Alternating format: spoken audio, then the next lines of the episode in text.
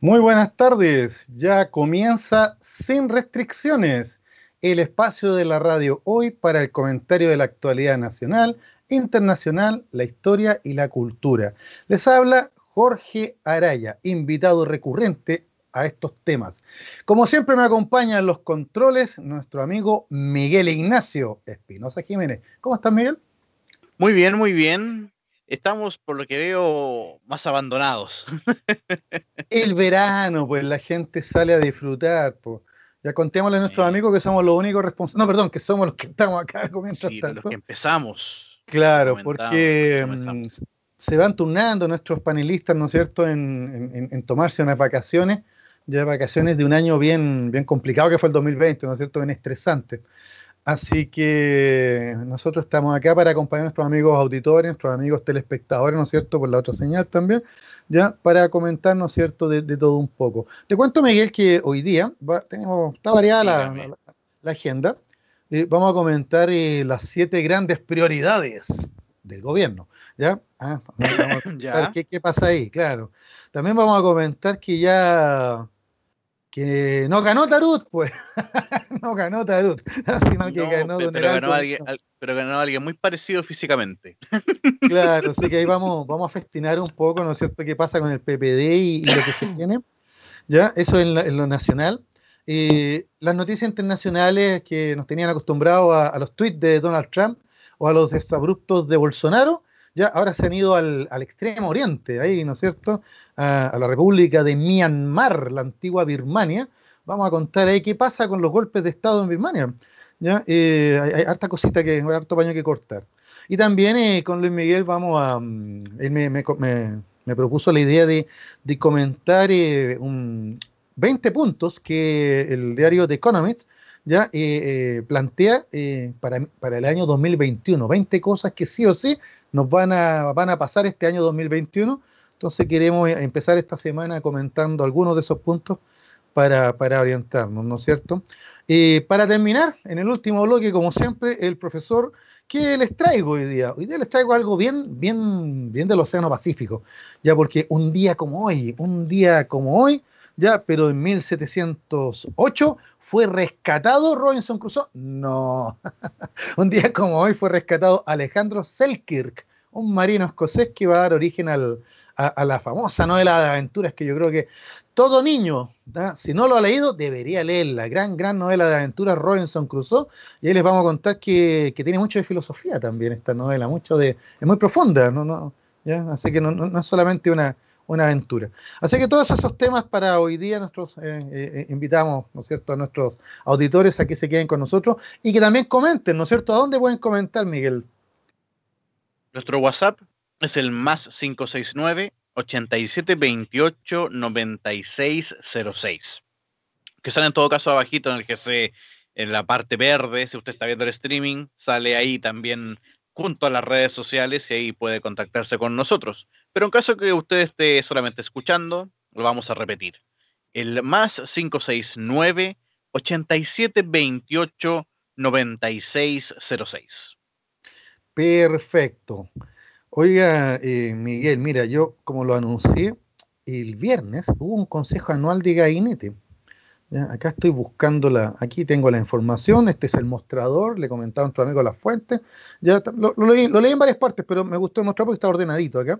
Ya, eh, voy a citar aquí al presidente de la República, ¿no es cierto? Vamos a poner voz de presidente ahí para señalar que hemos fijado una hoja de ruta, una carta de navegación y vamos a concentrar en nuestros esfuerzos, vamos a concentrar en nuestros esfuerzos en siete grandes misiones, en siete grandes prioridades que coinciden con las preocupaciones y con los anhelos de los chilenos, dijo el primer mandatario.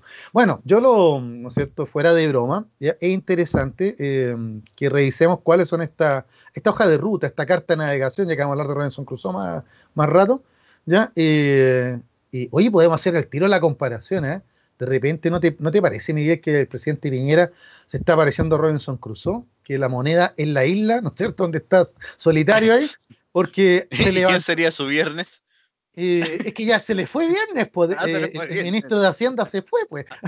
Podría llegar, el lunes entonces. claro, o sea, fuera de broma, mira, eh, se, ha comentado también, yo lo dejé afuera de la pauta eso porque es, demasiado obvio, ¿no es cierto?, el comentario, ya de tener un presidente que tiene tan poco poder, ¿no es cierto?, tan poca autoridad, que los ministros entran y salen, ¿ya?, se potencian ahí, hacen sus carreras, hacen sus negocios. Tenemos Sichel, tenemos Desborde, tenemos, ¿no es cierto?, ahora Ignacio Briones, ¿no es cierto?, que han usado los ministerios como plataformas, ¿no? Eh, y, el presidente, como queriendo dar una señal de que sí, no, todo bien, yo los apoyo a todos ellos, en la práctica, sí, navega solo, pues, navega solo ahí. Así que también recordemos que el presidente una vez eh, hizo, tuvo el chascarrito ahí de confundir a Robinson Crusoe con Alejandro Selkirk, como que era un personaje histórico. Ahí vamos a contar por qué, que tan, tan, tan equivocado no está, fue, un lapso, ¿no? Pero volviendo a las siete grandes misiones, las siete grandes prioridades, ya a esta hoja de ruta, esta carta de navegación, veamos cuáles son, pues. Ya acá en Consejo Anual de Gabinete, en la moneda, ya anunciaron lo siguiente. Dice, hecho una evaluación del año 2020, ya que terminó, y una planificación del año 2021, hemos fijado la hoja de ruta. Ya, y lo que más me interesa a mí es lo que dice que cumple con los anhelos de los chilenos. Aquí hay dos chilenos ¿ah? y nuestros amigos auditores, por supuesto, están escuchando. Vamos viendo si coincide con nuestros anhelos. En primer lugar, combate a la pandemia del coronavirus. ¿ya? Y destaca, el presidente destacó el, inicio del plan de vacunación. ¿ya? hoy día hablaba con una tía, le cuento a nuestros amigos eh, que nos están escuchando y viendo, hablaba con una tía que estaba un poquito afligida ya porque sin querer confesarme su edad, quería mm. saber cuándo le tocaba a ella, ¿te fijas? ¿Ya? Entonces yo le dije que no se preocupara porque esta semana era para los, 90 años o más, ¿no es cierto? ¿Ya? Y, ahí van bajando, 80 y tanto, y ahí va, en, gradiente. Ya la próxima semana, para, ponte tú, para el miércoles 10 van a estar en 70 y algo, 75.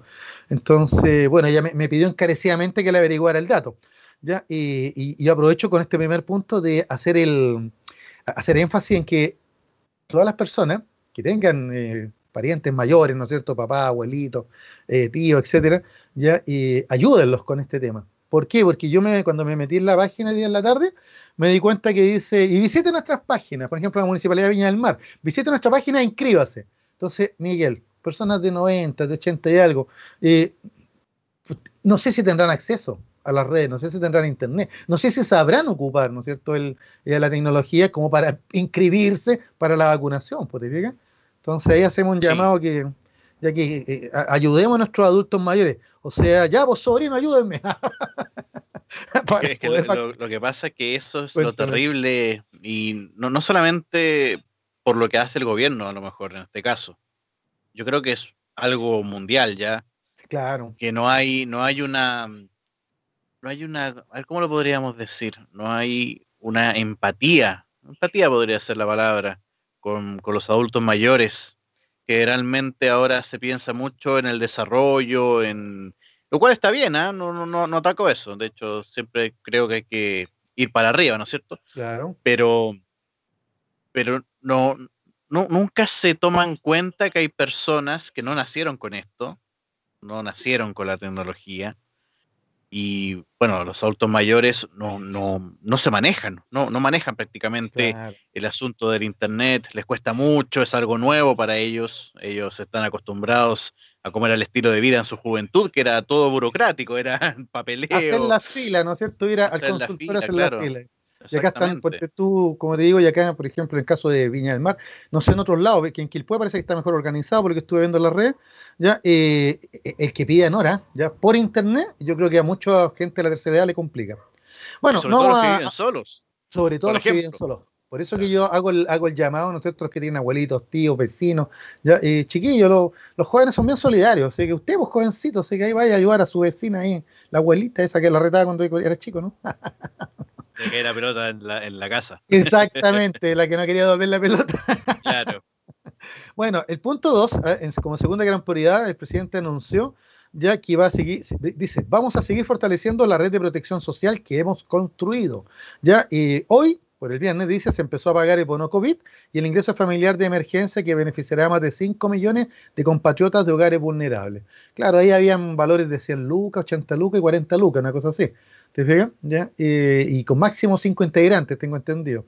Claro, uno puede pensar que si te tocó el bono de 100 lucas y son cinco integrantes, son 500 lucas. Uno podría decir, bueno, ya con eso tengo para el mes. Por supuesto que hay que entender que eso es una ayuda, pero yo creo que el presidente como que eh, infla demasiado el voto aquí diciendo red de protección social. O sea, un bono no creo que constituya una red de protección social. De hecho, una de las grandes críticas al ministro Briones, recién saliente, es que precisamente eh, fue poca la ayuda, fue poco la red de protección social y, la red más grande fue la, ayuda que los trabajadores hicieron a sí mismos, con su seguro de cesantía o su retiro del 10%, ¿te fijas? Así que bueno. Ahí salieron, ahí salieron, bueno, antes que pase el tercer punto, ahí salieron, por supuesto, estos memes y también bromas. Claro. por ejemplo, uno no, uno no estaba calificado, por así decirlo, a, adquirir el bono. Claro. O sea, había una traba u otra. Así que. Exacto. Pero hubo gente que devolvió, por ejemplo, las 500 lucas, por ejemplo, este personaje de la televisión, el, el Checho Irane, devolvió las 500 lucas, ¿viste? También festinaron con ah, eso. Claro, muy bien. Pero bueno, fuera de broma. Ya, la número 3 dice que el tercer punto, recuperar empleos perdidos, reactivar la economía y crear oportunidades para personas, pymes y empresas. Ya, bueno, eso es, era, de perogrullo, o sea, se valora, por supuesto, que esté en, el punteo, ya, eh, se la valora que, me imagino que el ministro Ignacio Briones, como lo mencionó por ahí, antes de irse, ya, el miércoles de la moneda, dejó más o menos armado el paquetito este para recuperar empleo, reactivar la economía, etcétera, etcétera. Ya, porque de otra manera no se entiende, ya que, que la ambición lo haya, lo haya puesto por sobre Chile, pues. Y, en vez de quedarse en el ministerio y terminar, ¿no es cierto?, como ministro de este gobierno, ah, se haya lanzado a su aventurilla política, que yo te digo al tiro, Miguel, lo estuve viendo la, encuesta ayer lunes, eh, y marca uno punto y algo, o sea, no sé, ningún, ningún ministro de mm. Hacienda en la historia de Chile ha, ganado ninguna elección, te digo al tiro. Pero bueno, ese era un punto que sí o sí tenía que la reactivación económica es importante, ¿eh? sea el gobierno que sea. Cuarto lugar, algo que por supuesto, sobre todo lo, hemos visto, ¿ah? y las noticias siguen haciendo leña de esto, ¿ah? la seguridad ciudadana. Fortalecer la seguridad ciudadana y el orden público para traer más paz, más tranquilidad y más seguridad a todos los hogares.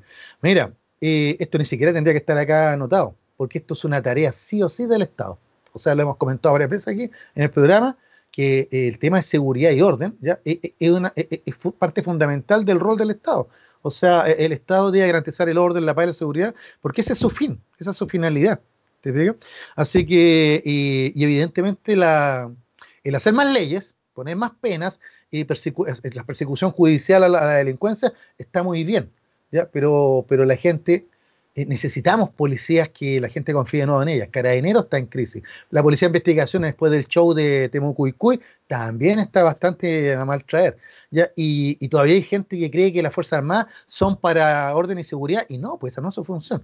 Entonces, ese es un tema re importante. ¿ya? hay, hay muchas más cosas también. Hay muchas más cosas. O sea, por ejemplo, lo que, lo que usted mencionó, claro, es válido y todo eso, pero hay otras cosas que vienen hace muchos años también, que es la puerta giratoria, claro. no, no hay penas efectivas a personas que a lo mejor han cometido un delito muchas veces. Por ejemplo, mira, que en, el fondo no tenemos un sistema, bueno, no sé qué país del mundo lo tiene, ¿eh? o sea, seamos justos. no sé qué país del mundo tiene un sistema penal que le permite reinsertarse exitosamente a, los que delinquen. ¿Te fijas? yo, creo, que Holanda, que incluso cerró cárceles. Puede ser. Podría ser. Vamos a tener que tener una plaza de eh, para, la marihuana, entonces, como en Holanda. fuera de broma, fuera de broma. el asunto. Ah, claro. Un barrio rojo. Ah. un barrio rojo, claro. Bueno, pero acá, acá yo, yo, aquí hay un barrio rojo, pues, donde está el Estadio Santa Laura, ¿no? Ah, ah saludos, ahí está la Unión Española, pues, la, Furia Española. La, Furia Española. Claro. Bueno, ese en el sexto lugar figura, ¿no es cierto? ah, no, perdón, acá está. En el quinto lugar figura la reforma al sistema de salud. ¿ya? No hay más datos que eso, solo está el, encabezado nomás, reforma al sistema de salud. Que, eh, bueno, esto es de perogrullo también, porque la pandemia, por supuesto, que nos ha desnudado muchas cosas. ¿Te fijas? Y, la salud pública, sobre todo, está más que en entredicho. Ya, o sea, ahí se ve la desigualdad tremenda, o sea, en términos de, acceso a salud, ¿no? o sea, que puede pagar y que no. Yo creo que desde el inicio de la historia republicana de Chile. claro. No, no, pero en el siglo XX, o sea, para ser justo, eh, a partir, no sé, pues desde el gobierno de Arturo Alessandri, ya en el primer gobierno de Arturo Alessandri, se ve una política que, que viene del Estado, ¿no es cierto? Desde el Estado hacia el tema de la salud, de la salud, de la salud pública. Después se fortalece hasta llegar a los años 70 ahí con el gobierno de Allende y la cuota y, el litro de leche y otras medidas más. ¿ya? Incluso un, amigo mío, como comentaba en la red ahí, recordando esto de la vacunación, que Allende, ocupando la Fuerza Armada, en 48 horas llevó a cabo una campaña de vacunación nacional. Muchos lo critican, que no, que eran otros tiempos, que era menos población, bla, bla, bla, lo que sea, pero eh, lo, importante es que efectivo, por lo menos un Estado, claro, y un Estado presente, si es el tema. Entonces la salud del Estado tiene que estar más presente, no hay ninguna duda. En sexto lugar, dice la reforma previsional, que está trabada en la Comisión de Trabajo del Senado. Claro, el gobierno le, echa la, le tira aquí la, pelota al Senado, como que el Senado es que la tiene ahí parada. Nosotros sabemos que quien tiene parada la reforma previsional es el mismo gobierno, el, Ministerio de Trabajo, ¿no es cierto? El mismo Ministerio de Hacienda, ¿ya? que ha tenido unos tremendos cocodrilos y no quiere meter la mano al bolsillo, ¿ya? Eh, eh, pero como sea, em, esto era ineludible, o sea, sí o sí tiene que estar en la lista. Por último, en séptimo lugar, dice que otro foco será contribuir a que el proceso constituyente, al igual como lo fue el plebiscito del 25 de octubre, sea un proceso ejemplar. Bueno, eso es lo que le queda también al gobierno para pasar a la historia. O sea, Piñera que llegó, ¿no es cierto?, eh, en este segundo periodo y con la idea de convertirse en un líder regional y pasar a la historia como el mejor presidente de Chile, ¿ya? Eh, va a pasar la historia, no como el mejor presidente, precisamente, ¿ya? Pero sí el tema del, de la nueva constitución le da la oportunidad a que por lo menos los libros de historia digan, ya que el gobierno, el segundo gobierno de Piñera, ya sentó las bases para, un proceso, ¿no cierto?, constituyente eh, dentro, de, eh, dentro del Estado de Derecho, ya básicamente, o sea, que es lo mínimo que también que, tiene que hacerse el gobierno que sea. Ahí tenemos entonces, don Miguel, ¿no es cierto?, las siete grandes prioridades. No hay nada nuevo bajo el sol, ¿no es cierto? Salud. Mira, tal vez, tal vez que echamos de menos. Yo como profesor, tú ya te diste cuenta que echo de menos. Ya que no mencionara nada acerca de... ¿De qué cosa? lo del sur? ¿Puede ser? No, no la educación, pues, como profesor. Ah, la educación. Como profesor, la educación. Echo de menos que no, no mencionara nada de, la educación, porque yo insisto, insisto que el año 2020 eh, la pandemia nos dio una tremenda oportunidad ya ¿Ah? eh, para, para pegarnos un gran salto digital en la educación, ¿ya? Y, y, el ministerio no tomó el desafío, ¿ya? O el ministerio de Hacienda le cortó la ala y nunca dio la plata, no sé, pero no puede ser que a un año de la pandemia, todavía estamos pensando que vamos a volver a las salas de clase en marzo. O sea, de hecho, nadie entendió nada. De hecho, yo pienso que lo, digital, por ejemplo, a la educación debió haber llegado hace muchos años atrás, incluso, no solamente por lo de la pandemia. Mira, no, no quiero ser majadero, Miguel. La pandemia fue una urgencia. Claro, nuestros amigos eh, eh, auditores dirán, ah, que estos son comunistas. son de izquierda mm. los que están comentando. No, no, no, es puro sentido común y, un poquito de, historia. Porque durante los gobiernos de la concertación, ya de 1990 hasta el 2010, eh, los gobiernos, claro que impulsaron eh, eh, algo de digitalización. Y, yo sé que don Ricardo Lagos tiene re mala fama ahora por, por, el tema de, los sobresueldos, las concesiones. todo lo que pasó también. claro, el, ¿te acuerdas? El, ay, el crédito canal del SCAT, todas esas cosas. Pero entre medio, yo recuerdo que, vino Don Bill Gates, pues y se tocó apretón de mano, ya, y se hablaba de que cada estudiante iba a tener un computador. Pues, o sea, ya para los años, para el año 2000, estaba como, como, como, la idea, más que la idea, o sea, se estaba tratando de implementar. Bueno, como siempre, ya que estamos en Chile, pasó el tema de que llegaron computadores a colegios en zonas rurales, pero venía la pura caja y adentro venía un, un, pedazo de guampo. Se lo habían robado la aduana. pero pero fuera de, lo típico que pasa siempre, ¿no es cierto? Ya, eh, ya del año 2000 se, se hablaba de, esta digitalización, de, esta, de que, no sé, por los, iba a llegar computación a todos los colegios, etcétera, etcétera. Así que, ¿qué quiere que le diga? Eh, yo eché de menos algo de la educación, pero también, ¿para qué estamos con cosas? El gobierno le queda un año, ¿ya? Y esas son las siete tareas que ellos piensan que en un año pueden cumplir antes de entregar, ¿no es cierto?, el gobierno en el 2022. Te fijas, en marzo del 2022. Así que, oiga, don Miguel, ¿le, ha llegado algún mensaje? Parece que nuestro amigo Luis Miguel Atamal está abducido por el momento. Sí, por el momento está abducido. Claro, está abducido por el tráfico de Santiago, que estaremos en pandemia, estaremos con cuarentena, pero por Dios, las calles están igual como siempre. bueno, aún no llega nada, por lo menos a nuestro WhatsApp, pero por lo menos invitamos a la gente nuevamente a que comente con nosotros estos temas al más 569 87 28 96 06. Sí, como les, como les digo, o sea, aquí lo, interesante, amigos auditores, amigos telespectadores, que se, enteren de que esos son los siete, los siete ejes que tiene ahora el gobierno y que en realidad siempre ha tenido. Ya, nosotros echamos de menos educación, tal vez podríamos mencionar otros, tal vez alguien podría mencionar el tema de medioambiental, etcétera. Ya, pero lo importante es que hay que entender también que este no es un programa de gobierno. Simplemente el gobierno dice, bueno, me queda un año, este año va a ser todo, va a estar peleado por las, elecciones en abril, las primarias en julio, las elecciones presidenciales en diciembre. Entonces realmente eh, el gobierno tal vez si puede hacer algo más tranquilo, lo va a poder hacer este año. Porque el foco no va a estar en el gobierno en sí, va a estar en todas estas grandes movilizaciones y, elecciones. Y en relación a eso, Miguel, el domingo pasó algo, pues. ¿ya? El domingo el PPD fue a las urnas para elegir a su presidenciable. ¿ya? Así es y acá tengo algunos datitos que le vamos a dar a la gente. 13.225 votos emitidos, no fue poco. Claro, la democracia cristiana se, la mandó la otra semana, ¿te acuerdas? Mm. con los casi 27.000 votos. Pero bueno, aquí 13.225 del PPD no es malo, ¿ya? No es malo, porque sabemos que el PPD no, es un gran partido tampoco. Siempre ha sido un partido instrumental, ¿no? ¿Ya? Y el Partido de la Democracia, PPD, ¿no es cierto? ¿Ya? Y al final eligió entre tres, ¿ya? Y esos tres, ahí se nos está sumando a la sintonía y comentarios, don Luis Miguel Ratamales. Ya le contamos a Luis Miguel que los tres eran Tarut, ¿no es cierto? Ya, Vidal, el ex vocero de Bachelet, ya, y Muñoz, don Heraldo Muñoz, es canciller también de, de Bachelet. Los puse al revés, porque así fue la votación. Ya, o sea, de menos a más, ya Tarut 3%, Francisco Vidal 43%, ya, y Heraldo Muñoz 54%. Muy buenas tardes, don Luis Miguel Ratamales, bienvenido sea. Hola Jorge, muchas gracias. Perdóneme la demora, pero el tráfico está fuerte hoy día. Había un problema, un accidente en la autopista, así que me demoré muchísimo en llegar.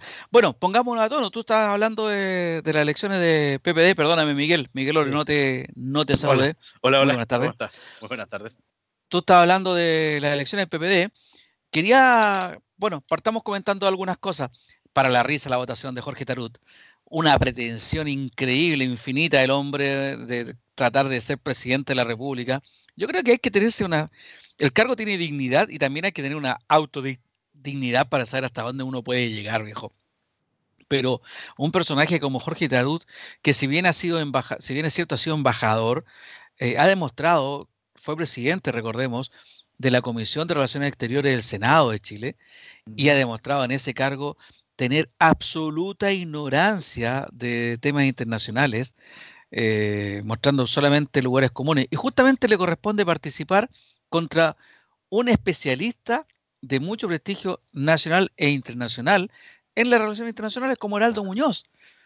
Eh, entonces, era, era evidente que iba a tener una votación paupérrima. E interesante lo que ocurrió con Pancho Vidal. Pancho Vidal mandó también señales de, de unidad dentro del partido, dijo que él se quedaba dentro del partido porque a raíz del triunfo de Heraldo Muñoz, muchos militantes ya están anunciando que podrían salirse del partido para apoyar a Paula Narváez, Jorge. Eh, viene con fuerza ella, no cabe en la menor duda. Viene con fuerza, pero yo creo que, está interesante. Dato curioso, Jorge, no sé si nos vamos a ir a la, pauta comercial, a pausa comercial y volvemos. cuatro minutos más. cuatro minutos más. Cuatro minutos. Entonces, dato curioso, Jorge, ¿ah? la, unidad constituyente, como se ha llamado la, el núcleo ya, que no sé si decirlo ex concertación, porque hay muchos que ya, de la concertación que ya no están, pero eh, el grupo que conforma la democracia cristiana, el Partido Radical, el Partido por la Democracia, el PPD, y el Partido Socialista, que se llaman la unidad constituyente, tiene cuatro precandidatos podría haber una primaria legal el 4 de julio, es la fecha que se daba en forma tentativa, pero los cuatro candidatos han sido exministros de Bachelet. Por favor, recuérdale a la gente, porque algunos, no se han dado cuenta de ese detalle. Claro. Paula, Vidal puede ser el gobierno. Ya. Paula Narváez. Perdón, Narváez, que me confundí porque eh, Francisco Vidal fue también vocero de gobierno. Sí, también fue vocero. Y también fue ministro de Defensa. Ministro de Defensa, claro. ¿Y eh, en algún momento ocupó el interior o no? Y no. No, no, no. perfecto. defensa y vocero. Eh, Narváez, vocera, ya. Eh, Heraldo Muñoz, canciller, ya, antes, antes embajador de Naciones Unidas también. ¿ya? ¿Y cuál es el cuarto, perdón? Maldonado, del Partido Radical. Carlos ¿Subsecretario de Justicia o ministro de Justicia? Fue ministro de Justicia, fue ministro de Justicia, sí. Una cartera que tradicionalmente los gobiernos concertacionistas ocuparon los radicales. Acuérdate, José Antonio, José Ignacio Gómez, Juan Ignacio Gómez. No, está bien, está bien, José Ignacio Gómez. Sí. Ah, te, acuerdas de los codazos que hubo ahí en el. sí, con el, con el socialista. ¿ah? Con Camilo Ustedes. Con Camilo, Escalona. Escalona. No, es que el, el, otro era Jaime Esteves. Claro, era Jaime Esteves de Banco del Estado después. Oye, pero espérate, los gran plataforma Banco Estado. ¿Ah? ¿Los codazos, Jorge, fueron con Escalona? Con Escalona o sea, ¿de Escalona a Gómez? Eh, claro, porque está, está Escalona, Gómez está detrás, Gómez era presidencial de su partido, trata de ponerse al lado de Escalona, que Escalona empieza, no lo deja pasar, empiezan los empujones, ¿ya? y la frase de Escalona bien chilena, vos sale, vos tata tu tata. ¿ya? Se le recordó a su mamá. Mira, estamos hablando de, dos personajes que que ya no están, gracias a Dios, pues ahí están. Que hace muy corto plazo eran personajes importantes, ellos eran precandidatos para la presidencia. Exacto. Fíjate tú que habrá sido el año 2010, 2006, y ya no están en, el... Bueno, Escalón ha tenido algún, algún resurgir, ¿te acuerdas que la famosa frase, están fumando opio, cuando estos izquierdistas trasnochados, chascones, se les ocurría eh, cambiar la constitución? Claro, la, nueva constitución. Opio viene, viene de Camilo Escalona. Otrora prócer del izquierdismo más progresista en nuestra, en nuestra política. Mira cómo se van, se van derechizando la gente. ¿eh? Eh, o, más, que derechizando, van perdiendo el contacto que, con, que los nutre, que son las bases. Pues. Te fijas, se, se, quedan en la cúpula. y eso le pasa, claro, le pasa tanto a los de la izquierda como a los de la derecha, que se olvidan, se olvidan que ellos están ahí porque la gente los pone ahí. Es que la derecha nunca, nunca se ha debido al pueblo. El discurso izquierdista es que se den al pueblo, a la ciudadanía, etc.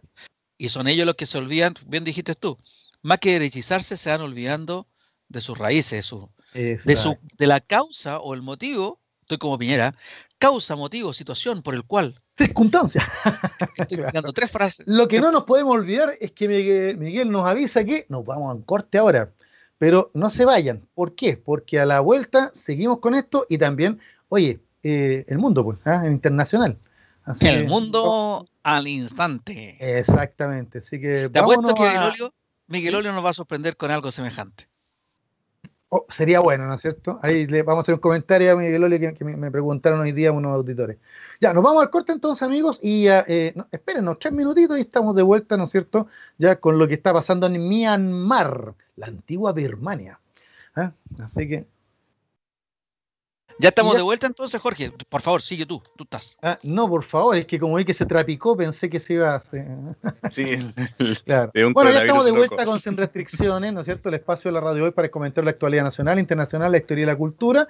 Eh, y el mundo al instante, ¿no es cierto? Como estábamos festinando, recordando ahí cuando íbamos a, los cines de niños, ¿ya? Eh, el mundo nos ha dado una, tremenda noticia, eh, una lata, sobre todo para nosotros los chilenos, porque estas son las noticias que no nos gustaría dar, ¿no es cierto? Golpe de Estado.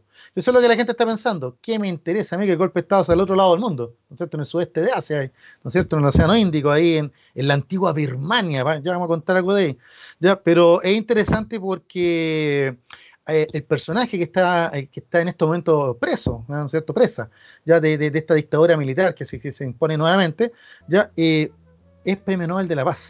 Aung San Suu Kyi, líder de Birmania, detenida en estos momentos, y ella, lo último que a leer por ahí, alcanzó a llamar a su a, su, a los que la apoyan, ya, a que mantengan la movilización contra el, contra el golpe.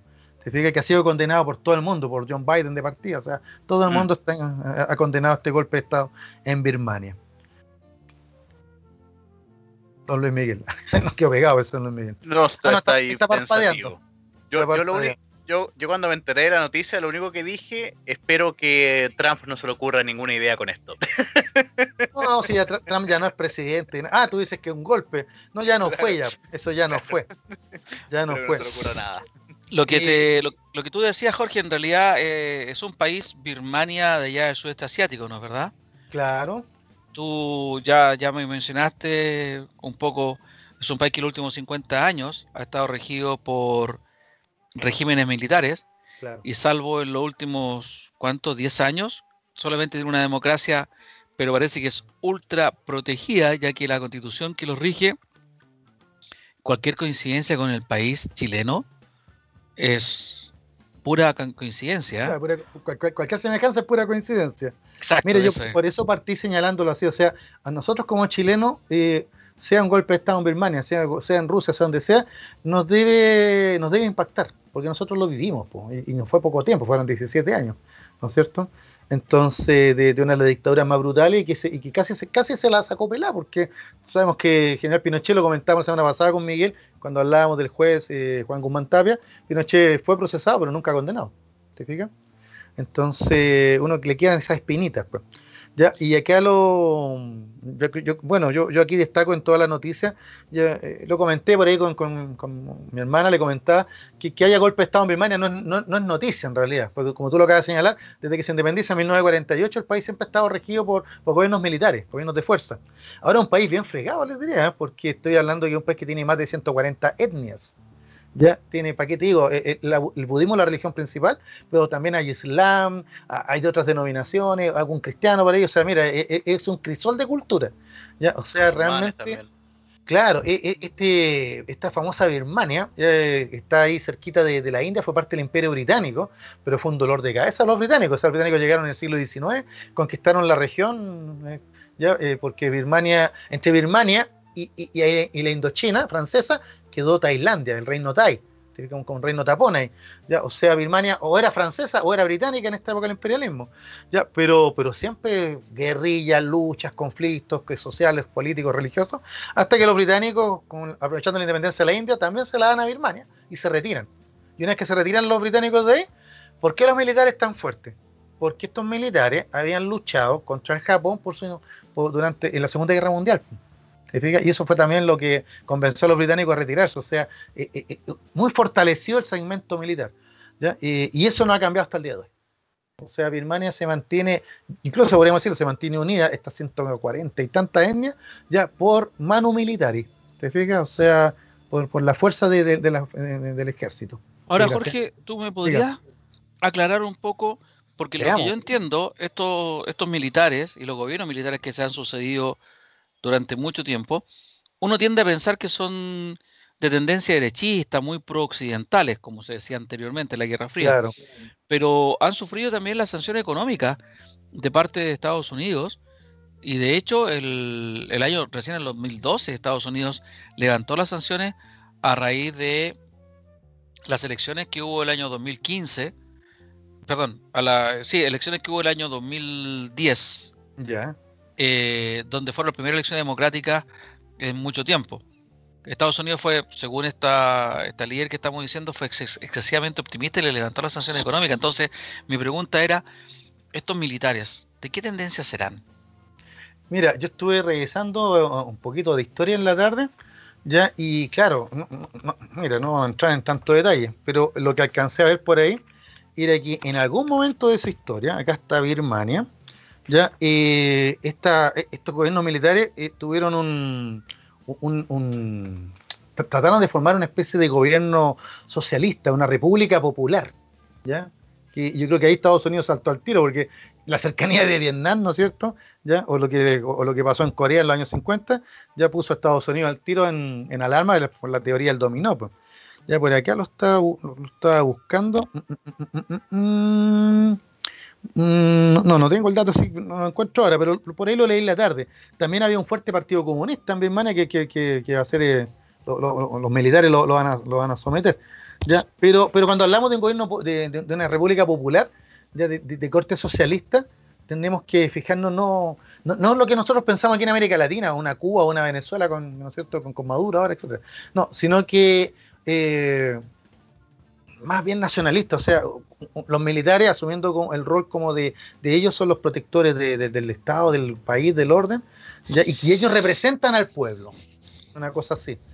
Muy, muy, de corte oriental, diría yo, ¿eh? muy, muy, muy, muy, muy de ese de, corte oriental. ¿Te fijas? A eso, a eso se refiere. Y claro, entonces Estados Unidos en, este dominó mundial, en este, en este juego de que un país eh, comunista puede hacer otro comunista, ya muy pendiente de Birmania, porque si la gente ve el mapa, se fija que Birmania está justo entre, la, entre India, Bangladesh por un lado, y el otro lado está el sudeste de Asia, está eh, Tailandia, Laos, Camboya, Vietnam. Entonces eh, es una posición súper eh, estratégica ahí en el, en el Índico, pues, en el Océano Índico. Así lo que, yo puede, lo que yo pude ver que estos militares que están en el gobierno del año más o menos, creo, 1962, ya. El año 2011 entregaron el poder a la democracia con estas elecciones donde el partido que es liderado por esta señora que le llaman la lideresa, por ahí lo leí en una parte, le dicen la lideresa, la señora Dao Aung San Suu Kyi, que es una líder hija de un general que fue un, prócer de la independencia de, Birmania. Eh, bueno, se ha transformado en, la líder de facto de ese país y eh, el Parlamento iba a entrar en funciones el ahora pronto, esta semana, si no me equivoco, y era un parlamento que se había formado por las elecciones del año del día 8 de noviembre. Y el partido de esta señora, que se llama Liga Nacional para la Democracia, había obtenido el 83% de los escaños que estaban en, disputa.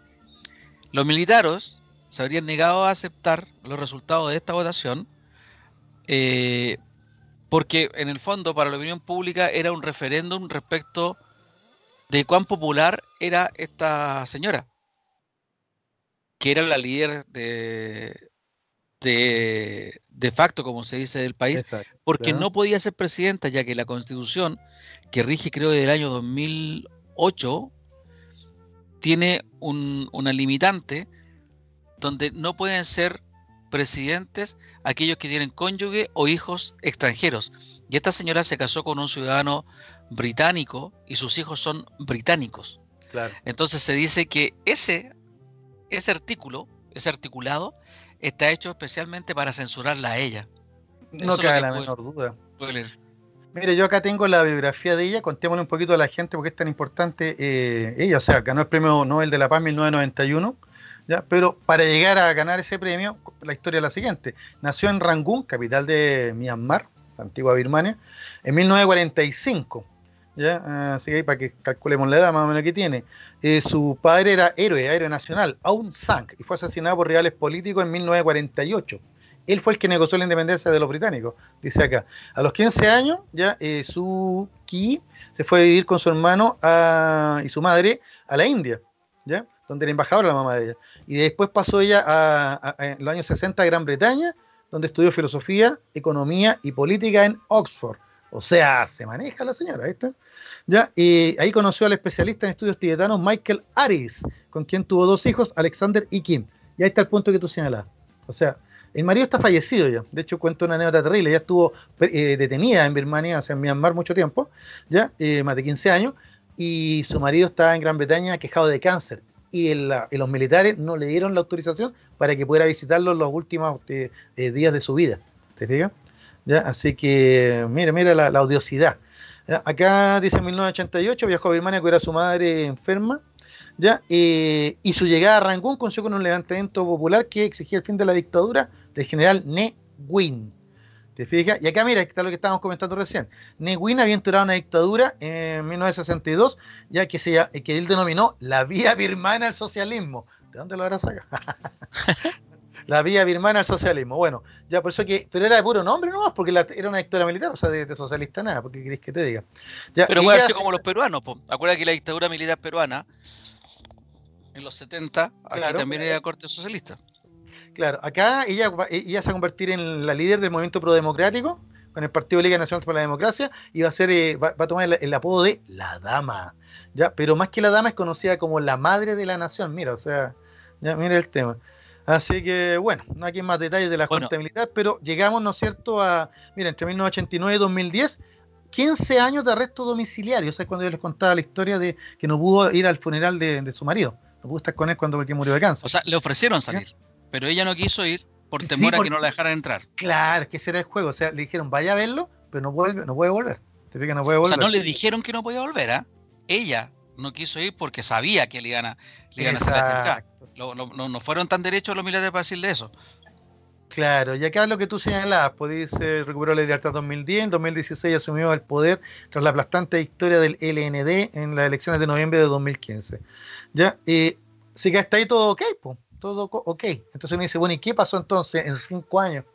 Ya, en cinco años hay, críticas a ella, ya, y hay críticas porque a una de las etnias musulmanes ya de, de, Myanmar, Birmania, ya empezó a sufrir persecuciones. Y ella, como líder de, su partido, ordenó a, los mismos militares que expulsaran a este pueblo del país. Ahí comenzó el éxodo de los, rohingyas, ya que algo una vez comentamos por ahí el año pasado, ya un pueblo musulmán que tuvo que salir de, se han ido a Bangladesh, ahora están siendo expulsados de Bangladesh, son apátridas totales, eh, han vivido pero en lo, indecible. Entonces ahí se le criticó, porque siendo premio Nobel de la Paz, tuvo una actitud pero súper dura y persecutoria contra una minoría étnica y religiosa.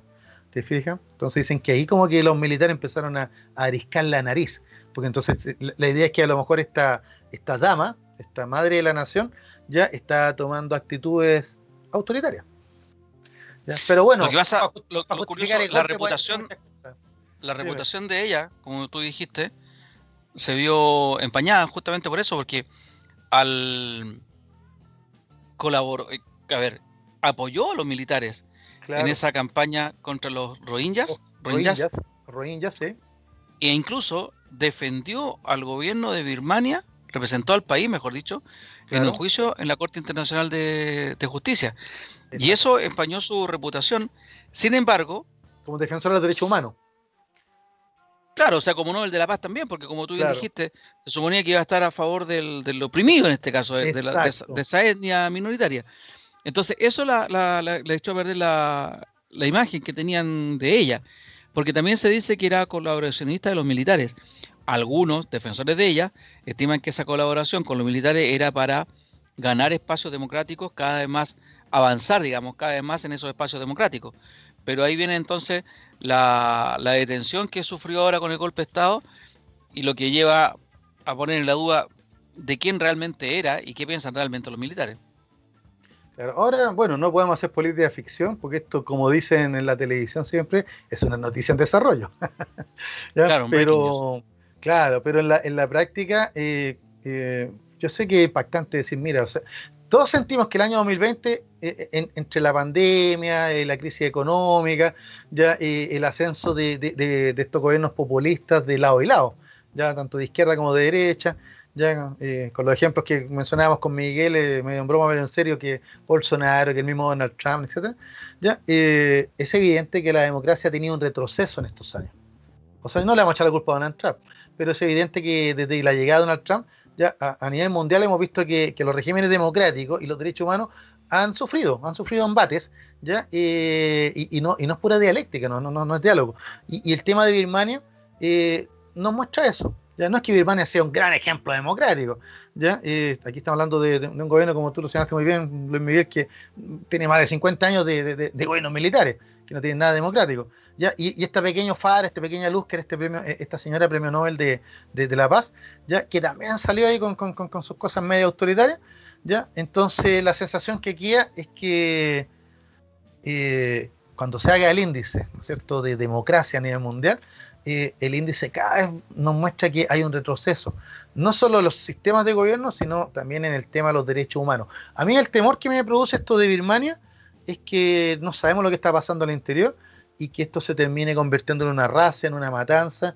¿Te fijas? Ellos dijeron que iban a estar un año y que en un año más pues, entregaban el gobierno, ya, pero es que en un año pueden pasar muchas cosas, ¿no? Así que a mí realmente, los derechos humanos es lo que más nos preocupa. Conociendo lo que, lo que realmente ocurrió en ese país, en el fondo aparentemente se sinceraron nomás los poderes, Jorge.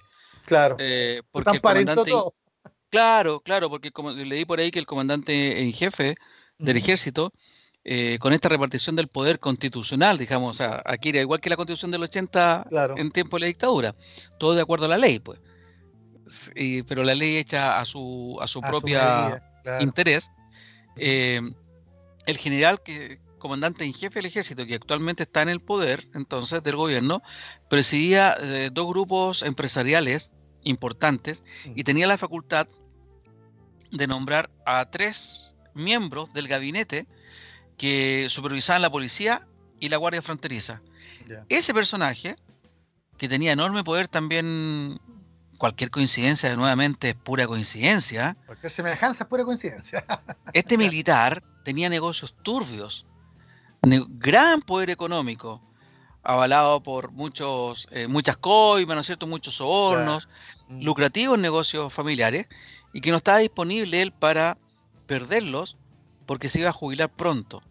Entonces, es este el personaje que toma el poder en Birmania.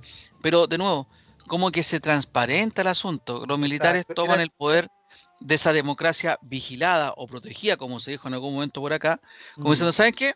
Ya, jugaron de bastante, bastante la democracia, no me gusta tanto este asuntito, así que vuelva el poder para acá.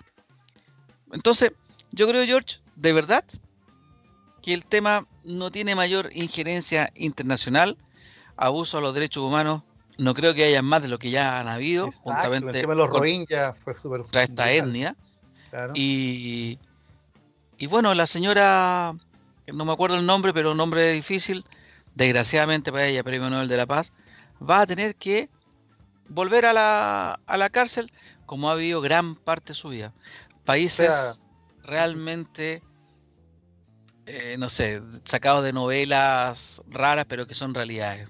Es una cuestión muy trágica que este tipo de hechos estemos comentando así como diciendo, bueno, es más de lo mismo que ha pasado en ese país toda su historia, Jorge.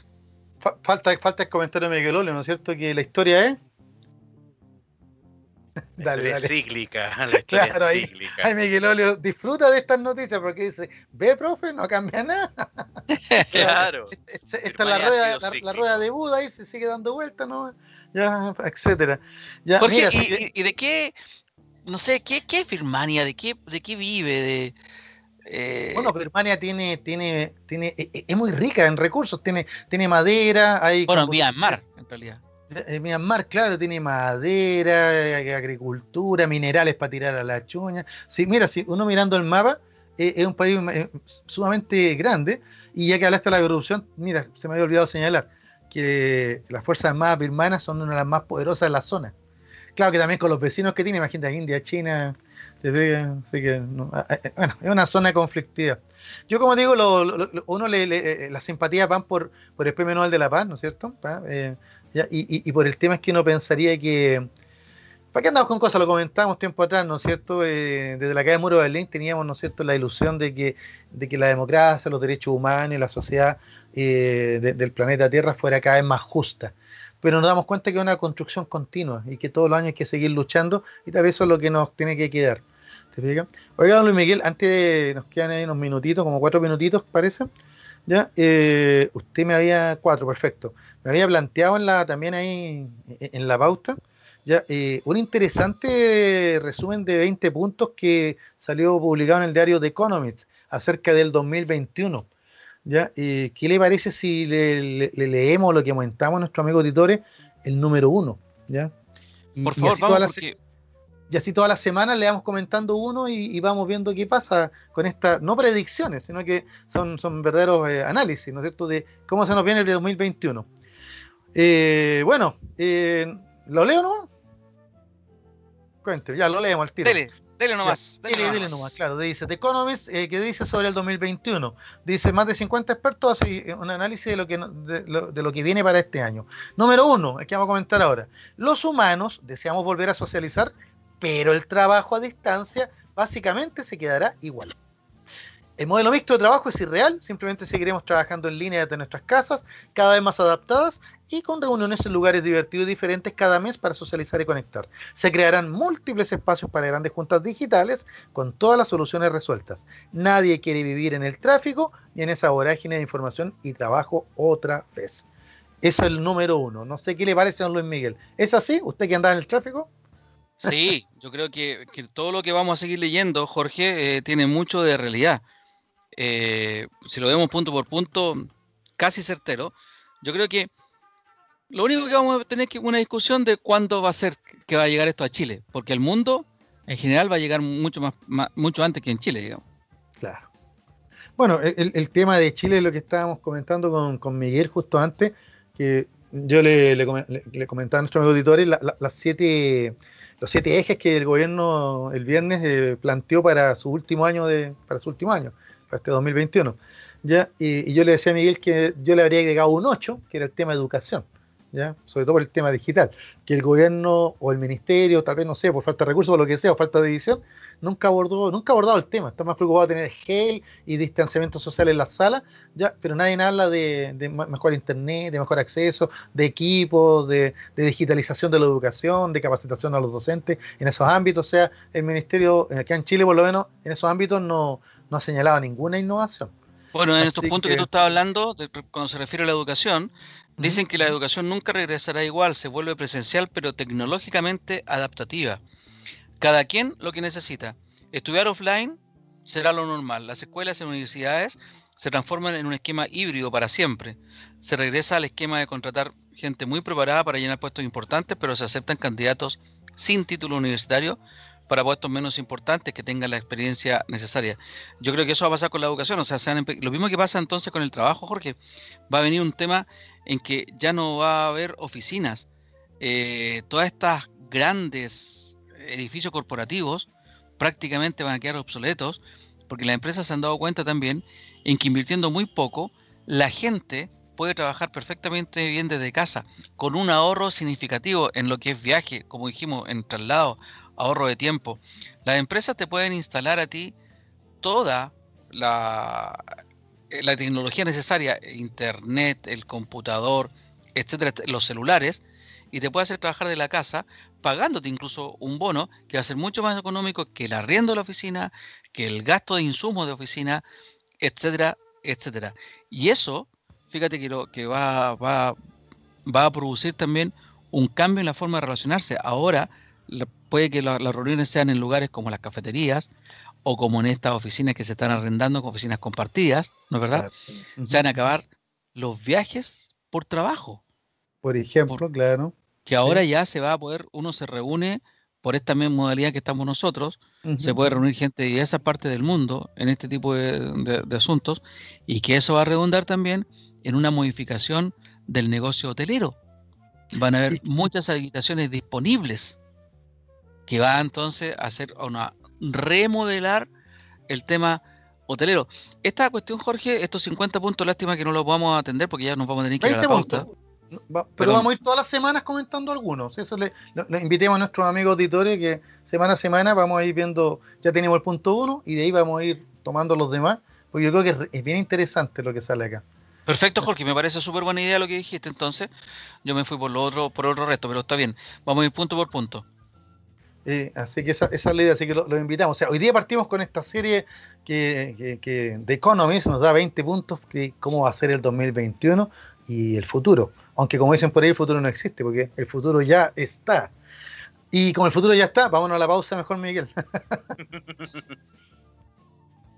ya estamos de vuelta con el tercer y último bloque del programa Sin Restricciones el día de hoy, 2 de febrero. Este es el bloque del profesor Jorge Araya, pero antes, Miguel Olio, nuestra sí, exactamente, Exactamente, tenemos un mensaje que llegó eh, Juan Carlos, que nos llegó a nuestro WhatsApp, el más 569-8728-9606. Dice, casi no los pude escuchar, estuve más de 30 horas sin luz y CGE, que es mi empresa eléctrica, brilló por su ausencia y servicio tardío, y esto sucede cada vez que caen unas pocas gotas, entre paréntesis literal.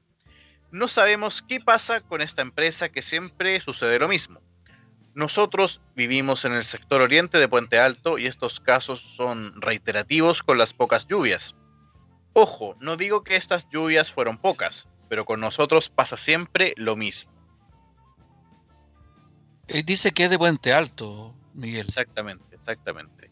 30 horas sin luz. 30 horas sin luz. Y bueno, hoy día en la mañana salió el alcalde Germán Codina, que es el alcalde de Puente Alto, donde expresó obviamente la molestia con la, con la empresa. De, hecho, en Puente Alto hubo hasta huelgas, hubo protestas de la gente por, por, el, por el, servicio que se, se cortaba. Y bueno, el, el, alcalde planea demandar a la empresa y también no ve con malos ojos cambiarse de concesión. Mira, oye, interesante punto, eso deberíamos abordarlo en algún programa. ¿Cómo funciona el asunto de, de, la, de que te llegue la luz? O sea, yo a donde, donde vivo eh, somos clientes de Enel, pero ¿será que la comuna decide a quién concesiona la energía? Es interesante lo que está planteando mm. Codina, ¿ah? porque si dice que se va a cambiar de concesión, yo pensaba que estaba concesionado el alumbrado público, pero puede ser que sea la concesión del alumbrado total de la comuna. ¿Sabéis que es un buen tema para investigarlo? ¿ah? Es un buen tema para que. De, hecho, por ejemplo, en, en, una. Por ejemplo, lo que sucede acá en Macul, acá de hecho cambiaron las luminarias, por ejemplo, que fue uno de los últimos actos que hizo Puyol como alcalde. Entonces yo creo que eso también tiene que ver un poco con la concesión, porque esa luz de dónde sale. O sea, si fuera a lo mejor unitaria, todo Santiago habría tenido este cambio de luminarias. No sé, creo yo. Yo creo que un poco, un poco distinta la cosa, porque una cosa es, la luminaria, o sea, la ampolleta que tú usas, en el fondo. Y otra cosa es quién te genera la energía, quién le pagáis la luz, en el fondo. ¿Te fijáis? pero sería interesante saber cómo se define por qué ellos son C ¿Cuánto dijiste? CGE. Porque ellos en Puente Alto son CGE y aquí en San Miguel son en él. Tú en tu comuna, Miguel Olio, ¿qué lo quieres? En él. Sería interesante saberlo. Vamos a investigarlo, Miguel y, Juan Carlos, lo vamos a investigar. A ver si la próxima semana o la subsiguiente podemos dar un, poco de pista y también vamos a ponerle atención a lo que está haciendo el alcalde Codina con este reclamo. Gracias, Miguel Olio, y gracias, Juan Carlos, ah, por la opinión. Don Jorge Araya ¿usted de qué va a hablarnos hoy día? Tenemos hasta las 19.30 porque después viene un nuevo programa. ¿Puedes anunciarlo, Miguel? ¿Cuál es el nuevo programa?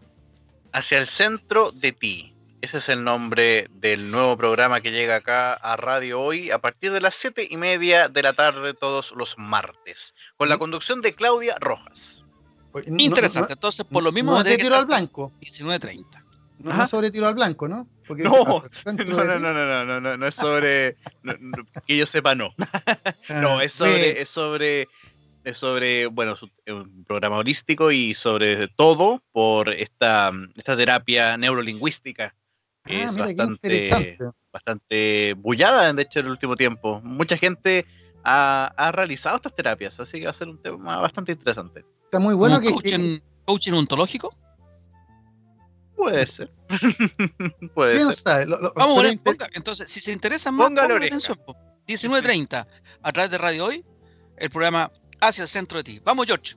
Bueno, nosotros que ustedes saben ya que el tercer bloque siempre lo destinamos a, a comentar alguna historia, ¿no es cierto? Alguna efeméride, ¿ya? Y ya que estamos en verano, ¿ya? Y ya que estamos, ¿no es cierto?, de playa, sol, pese a la pandemia, etcétera, ya, eh, encontré que un día como hoy, un día como hoy, pero de 1708, después de cuatro meses, ya, y, perdón, cuatro años y cuatro meses, ya, un náufrago, ya, llamado Alexander Selkirk fue rescatado, ya, eh, en, en, en, una de las islas que le pertenecen a Chile actualmente, ¿no es cierto?, del archipiélago Juan Fernández. ¿Por qué es interesante la historia? Porque de ahí viene, ¿no es cierto?, lo, que le va a dar fuente, origen, pie, ¿no es cierto?, a una, a una de las novelas de aventura más famosas. De hecho, el autor de esta novela, Daniel Defoe, es considerado el padre de la novela moderna, ¿ya? Y que es nada menos que Robinson Crusoe. ¿Ya? Con Miguel, antes de empezar el programa, festinábamos porque, como partía hablando, ¿no es cierto?, de las siete prioridades del gobierno, ¿ya? Y yo le comentaba que con esto de que los ministros se le van al presidente Piñera, ya que el ministro de Economía, que el de Hacienda, que el este, que el otro, que Banco Estado, bla, bla, bla, ya el presidente Piñera va a terminar igual que el protagonista de la novela, pues, como Robinson Crusoe. Ya, claro que en una isla llamada La Moneda, ¿sí? ya, pero fuera de broma, ¿no es cierto? Fuera de analogía. Mire, mire, mire la joyita que tengo aquí en las manos, se la vamos a compartir a nuestros amigos auditores. ¿Qué, qué, qué hay ahí? ¿Ya? Y una, la imagen, la primera imagen que tuve de mi, en mi vida ¿ya? de esta notable historia. ¿ya? Ahí está la, imagen, este dibujo de maravilloso de Eduardo Armstrong, ¿no es cierto? Lo muestro de nuevo ahí, en Mampato número, número 9. Mira, ¿ya? ¿ya? Que es la imagen que nos muestra ahí a Robinson Crusoe encontrando una huella humana en la playa. ¿Ya? Así que momento de, atención, momento de atención en la novela, pues, ya que después de todo el, todo el cuento de la historia de, de, de, Viernes, el compañero que va a tener, ¿no es cierto?, Robinson Crusoe. Pero esa es la novela, es la novela. Y en realidad yo quería jugar un poco y volvamos a la realidad. Contemos, mira, mira qué interesante. Aquí tengo otro librito que estuve rescatando ahí, mirando, eh, que se llama El filibusterismo. Eh, ¿Usted sabe, mi amigo Miguel, quién, quién eran los filibusteros? ilústreme, ilústreme. ¿Ah? Mire, le voy a dar, le voy a dar un sinónimo. ¿ya? Usted, no piensen que estamos hablando de, los empresarios del gobierno. Los filibusteros eran los ah. bucaneros, los piratas, los corsarios. Ah, muy bien, muy bien. Hay mucho oro ahí. Ahora ustedes dicen, ¿y qué tiene que ver el filibusterismo, eh, los, bucaneros, los piratas, los corsarios con la historia de Alexander Selkirk? Bueno, es muy sencillo. Ya durante, desde la conquista de América del siglo XVI, ya que España se enfrascó en una guerra perpetua, ¿no es cierto?, con Francia y con Inglaterra. Ya, cuando después por, cambios de dinastía y, alianzas familiares, España y Francia terminan eh, con la misma dinastía, los Borbones, ya eh, las guerras de Europa, entre Inglaterra, Francia y España, se trasladan a América. Y por eso que era, era muy común que sobre todo la zona del Caribe estuviese llena de corsarios, ¿ya? que eran piratas pero con patente, o sea que podían atacar a barcos de potencia enemiga. Por ejemplo, el pirata más famoso es Francis Drake, ¿ya? Eh, o Henry Morgan, que eran británicos, eran ingleses, ya piratas para los españoles, pero para su, para su nación, Gran Bretaña, eran corsarios. ¿Por qué? Porque tenían permiso para asaltar barcos de enemigos. De hecho, Francis Drake sigue siendo muy famoso. Claro, o sea, en Inglaterra un héroe, pero para los españoles un ladrón. No, no, no, pero acá en McCool tiene una, una distribuidora de botillerías. Sí, también. Así bueno, por es eso es muy famoso. Porque la historia es cíclica. Sí, porque, Por supuesto.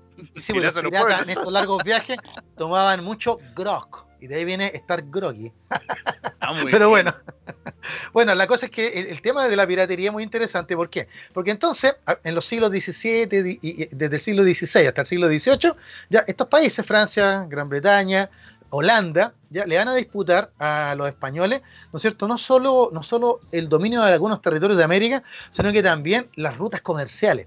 Y cuando los holandeses descubren el Cabo de Horno, o los británicos cruzan, el mismo Francis Drake cruzan ahí el estrecho de Magallanes, ya el Pacífico se va a convertir en un mar de piratas.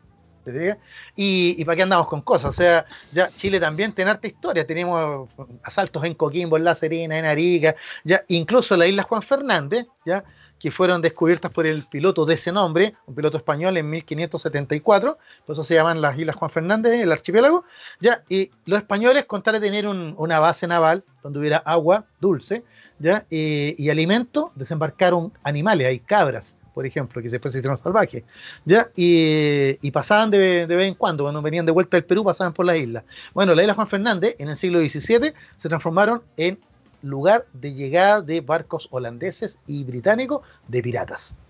Ya, esta, esta, estas expediciones de piratas eran llamadas en Gran Bretaña expediciones.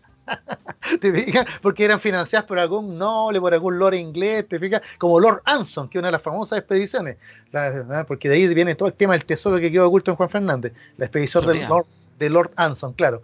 Pero mira, eh, ¿cuál es el tema?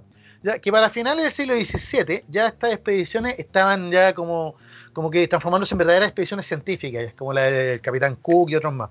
Ya, y en medio de estas expediciones, una de las últimas expediciones de corsario y de, piratería, ya, eh, fue la de eh, un capitán, ya, ya, eran dos barcos en realidad, uno iba un famoso pirata, William Dampier, ya, y el otro era Thomas Stradling, y Stradling era conocido por ser un capitán muy rudo, ya, muy, muy duro, ya, y uno de sus miembros de la tripulación era un escocés bueno para el grog y bueno para los combos, ya, para hacer la corta, ya, bien indisciplinado. Era joven, sí, pues, tenía 20 algo, 27 años, una cosa así, ya, eh, y este caballero que no se acostumbraba a la disciplina, el capitán Thomas Stradling, en 1704, comandante de la Cinque Ports, ya, o los cinco puertos, llega hasta el archipiélago Juan Fernández y sin mediar provocación desembarca al prisionero, ya, con una medida de pólvora, una pistola por si se aburría, ¿ya? jugar a la ruleta rusa, supongo, ¿ya? Eh, un poco de comida, ¿no es cierto? ¿ya? Y por supuesto una Biblia, porque era un capitán duro, pero era cristiano, ¿ya? presbiteriano probablemente, ¿ya? y lo dejan abandonado en el archipiélago. ¿Te fijas? Eh, bueno, hay mucha historia, porque muchos dicen que, Alejandro Selkirk, este escocés, bueno, para los combos y para, el Grok, ya en realidad él había querido quedarse. ¿ya? Él desafiando al capitán dijo, no, yo me quedo solo aquí, soy choro soy escocés, listo.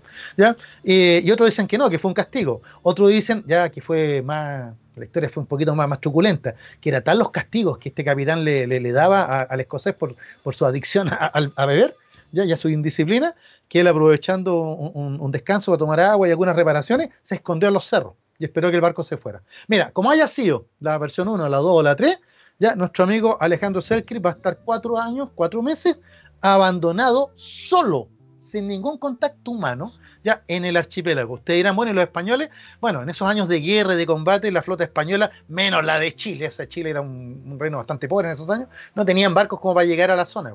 ¿Te fijas? Así que nuestro amigo Alejandro Serkin pues, se, va, las va, mira que, que fue ingenioso, porque va a comer asadito de cabra, ¿no es cierto? De chivito, va a tener leche y quesos. ya se va a construir incluso un mirador que todavía la gente puede, cuando visita la isla Robinson Crusoe, ya que pues, eh, le van a poner así, ya vamos a explicar por qué, ya puede visitar el mirador. La cosa es que eh, eh, durante cuatro años y cuatro meses va a estar observando la llegada de barcos. Claro que pasaron barcos españoles, Y cada vez que aparecía un barco de bandera española, nuestro, nuestro aspirante a, pirata Alejandro Cerques se escondía en los cerros y desde el mirador ahí lo, lo espiaba. Ya así que su presencia pasó inadvertida para los españoles. ¿Ya? Y cuando le preguntaron al capital de las cinco eh, ports qué pasó con Alejandro Selkir, él dijo que lo había sometido a disciplina nomás. Y en esos tiempos la Marina Británica era brutal, o sea, yo creo que la sacó barata, porque en esos tiempos lo más suavecito era que te condenaran a azotes, ¿te fijas? O que te pasaran por la quilla, ya que hice un castigo brutal, porque te agarraban de los pies por un lado del barco, ¿ya? y te pasaban por debajo del barco y te sacaban por el otro lado. imagínate, un submarino, como, como, de ahí lo sacaron los militares, pero un submarino. O sea, ¿qué querés que te diga? O sea, ya, o, que te amarraron al palo de mesana y con mira, o sea, los castigos eran brutales y los, y los capitanes de arco británico eran famosos por ello. Yo no sé si ustedes recuerdan otra famosa historia que también podemos contar otro día, que es la, del motín del Bounty, que incluso también de origen en una novela. ¿Te fijas? Bueno, es el verdadero Robinson Crusoe. Ahora, ¿cuál es el, tema? Que un día como hoy, ¿no es cierto? Eh, el capitán Royan, de otra fragata, llega al archipiélago a, a buscar agua y, alimento, carne y de las cabritas, ya, y se encuentra ya con un salvaje, barbón, chascón, vestido con pieles de cabra, armado con su carabina, que hablaba un perfecto inglés. y le pregunta muy ni a usted, y ahí cuenta su dramática historia de cómo el capitán lo había abandonado ahí. ¿Te y que cómo él se había salvado de varias veces que los españoles estuvieron a punto de capturarlo, y sin embargo él esperaba, ¿no que llegaran sus compatriotas. Bueno, entonces, un 2 de febrero de 1708, lo rescatan lo traen de vuelta a Inglaterra y aquí viene el cuento, se convirtió en una celebridad. ¿Por qué? Porque estaba de moda esta historia de, náufragos, pues. Ya, hablando de náufragos, me imagino que, nuestro amigo auditorio y ustedes, amigos míos, han visto la película de Tom Hanks, ¿no es cierto? Claro. Bueno, Tom Hanks tuvo mala suerte porque la isla donde llegó no habían cabras, ni leche, ni queso. Así que no, le fue tan bien. Pues. Tampoco había. Su viernes era una pelota. Claro, y su viernes era una pelota. Wilson. Claro. Wilson. Bueno, en la práctica Alejandro Selkirk no tuvo Wilson, ya, pero él siempre contó ya que como no tenía grog, es decir, el aguardiente, ya, pero sí tenía la Biblia, los cuatro años en la isla, lo hicieron ver la luz, ¿viste? ¿Por qué? No, mejor. No, tuvo un loro. Ah, no, pues eso es de, eso de novela nomás, pues son puros cuentos nomás. En la práctica estuvo absolutamente solo. Claro, ¿de dónde viene lo del loro y todos los otros cuentos que vemos, las palmeras, etcétera? Porque en, Juan Fernández hay una flora y fauna muy particular, muy endémica, pero no hay palmeras de partida. Ya, eh, viene de que en una de sus cantas correrías, don Daniel Defoe, ya que la historia de Daniel eh, eh, mira, la historia de él, de personal de vida, es macanuda, porque trabajó de todo, estuvo preso, mira, ¿qué no hizo? Fue estafador, etcétera, y ya cuando tenía como 59 años, ya en un bar por ahí conoció la historia de Alejandro Selkirk, de hecho lo conoció. Lo conoció en persona, se tomaron su traguito, conversaron, tomó notas y en ese tiempo era muy común que los marineros trataran de publicar sus memorias y ganaron dinero extra con eso, con los derechos. ¿Te fijas? Entonces Daniel Defoe le toma, como escribiente, le toma los datos a Alejandro Selkirk y le dice, yo voy a publicar su historia. ¿Ya? Pero Daniel Defoe era un buen escritor, ya no había tenido fortuna, no había tenido éxito como escritor. Y como político menos, ¿ya? Entonces había pasado varias persecuciones, varias revueltas, etc. Entonces don Daniel Defoe ya con 59 años tomó la historia de Alejandro Selkirk, pero él la cambió de lugar. En vez de ponerla en el Pacífico, frente a las costas de Chile, lo cambió a la desembocadura del río Orinoco, en el mar Caribe. ¿Para qué? Para poder poner salvajes en la historia. Caníbales. ¿Ya? Te los caribes, ¿ya? Y también para poder poner más piratas y más, y más cuentos, ¿ya? Y mezcló otras historias más de naufragios, entre ellos las de un español también, que había estado con los mayas de Yucatán, ¿ya? Y para hacer corta la historia, publica, ¿no es cierto? aquí lo tengo, ya en 1719, ¿ya? Publica, ya, largo título, pero nosotros lo conocemos como Las aventuras de Robinson Crusoe ya le cambió el nombre en vez de Alejandro Selker, ya le puso Robinson, ya, y Kreuset era el apellido original, según la novela, ya, y como Kreuset era mero alemán, entonces los ingleses le decían Crusoe, ya, y ahí cuenta sus desventuras el, joven aquí, Robinson Crusoe, ya llega a esta isla del Orinoco, y lo demás ya bueno, aquí les cuento la novela, me imagino que ustedes la leyeron. Y si no, totalmente. Y si oye, pero Luis Miguel, yo, la, yo para ser franco, la primera vez que la leí aquí en el Mampato, pero después, gracias, gracias a mis papás, ya la pude leer en otros libros, en otras selecciones, y para qué andamos con cosas. Yo por lo menos cuando niño ya siempre me imaginaba lo que era hacer un Robinson Crusoe, hacer fuego con un palito, ¿no es cierto? Cocinarse algo, obtener de ahí, de, la misma naturaleza, los alimentos, sobrevivir en el fondo. ¿Y por qué no fuiste scout, George? Porque no me dejó mi mamá. no me dieron permiso, güey. No me dieron permiso porque mi mamá pensaba que me podía pasar un accidente y me picaron una araña, no sé. Bueno, la cosa es que... Eh, eh, y araña fue después. Claro, sí, eso fue mucho más después. Ya, el tema es que Robinson Crusoe eh, eh, le va a dar la fama que merecía don Daniel Defoe. Porque a los 60 años, Daniel Defoe por fin tuvo la fama merecida. Y, es considerado hasta el de hoy el padre de la novela de aventuras, ¿no es cierto? Con, este Robinson Crusoe. Después, nuestro amigo, eh, te cuento que la novela Robinson Crusoe, y, aquí ya me pongo más filosófico, ya en el siglo XVIII, con el tema de la ilustración, ¿Ya? y esto de la naturaleza humana, así bondadosa, es violenta, ¿no es cierto? Y, las teorías de Rousseau, por ejemplo, de la idea de que el hombre es, por naturaleza, y que, y, que, y que la sociedad lo corrompe, entonces la novela de Robinson Crusoe adquirió una prestancia enorme entre los filósofos eh, de la ilustración. ¿Por qué? Porque en el fondo, Robinson Crusoe, ¿qué nos demuestra? Que un hombre solo, en una isla, ¿ya? Solo frente a su conciencia, se gobierna a sí mismo. ¿Cuál es su estado? El mismo, pues. ¿Cuál es su estado? El mismo. ¿Cómo, lo, cómo se domina? Se gobierna, pues. ¿Te fijas? ¿Y por qué? Porque es libre. Mira qué interesante. O sea, Robinson Crusoe le dio la pista a nuestro amigo ya, eh, Juan Jacobo Rousseau para que escribiera el contrato social. Mira el detalle. Gobiernate. claro, gobiernate, pues, o sea, te fijas. Ya, y también la idea, la idea de, que la naturaleza humana es buena, ¿no es cierto? Somos buenos por naturaleza, somos, ya, y, y, y aunque somos sociables, ya, solitos podemos, ¿no es cierto?, hacer algo, podemos crear una, un estado, una sociedad solos. ¿Te fijas? Entonces, toda esta idea revolucionaria de, los filósofos ilustrados, de alguna manera están presentes en la novela Robinson Crusoe. O sea, tenía razón Hermógenes Pérez de Arce, que perfectamente Vitacura se podía independizar. Pueden hacer una república ellos solos. Claro, bueno, yo siempre cuando le, cuando hacía clase a mis alumnos en cívica, Montitud, y, y hablábamos del origen de la sociedad, yo siempre les ponía, miren chiquillos, el único, el único que vivió solo fue Robinson Crusoe, el de la novela. Y ahí festinamos porque efectivamente los, niños siempre preguntan, bueno, ¿y es verdad o no? Bueno, la novela no. La novela está llena, ¿no es cierto?, de, exotismo y, otros cuentos más. Ya porque, era, eh, porque había que venderla, o sea, había que venderla, había que ponerle caníbal, había que ponerle pirata, había que ponerle, ¿no es cierto?, color, ¿te fijas?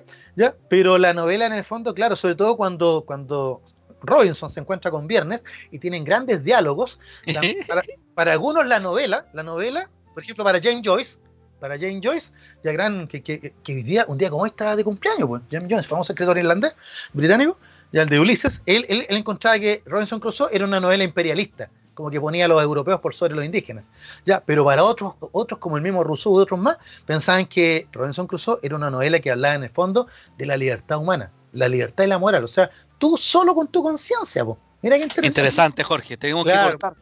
No, sí sé, porque la historia es nuestra, pues. ¿eh? la hacen los pueblos y Así que... es cíclica.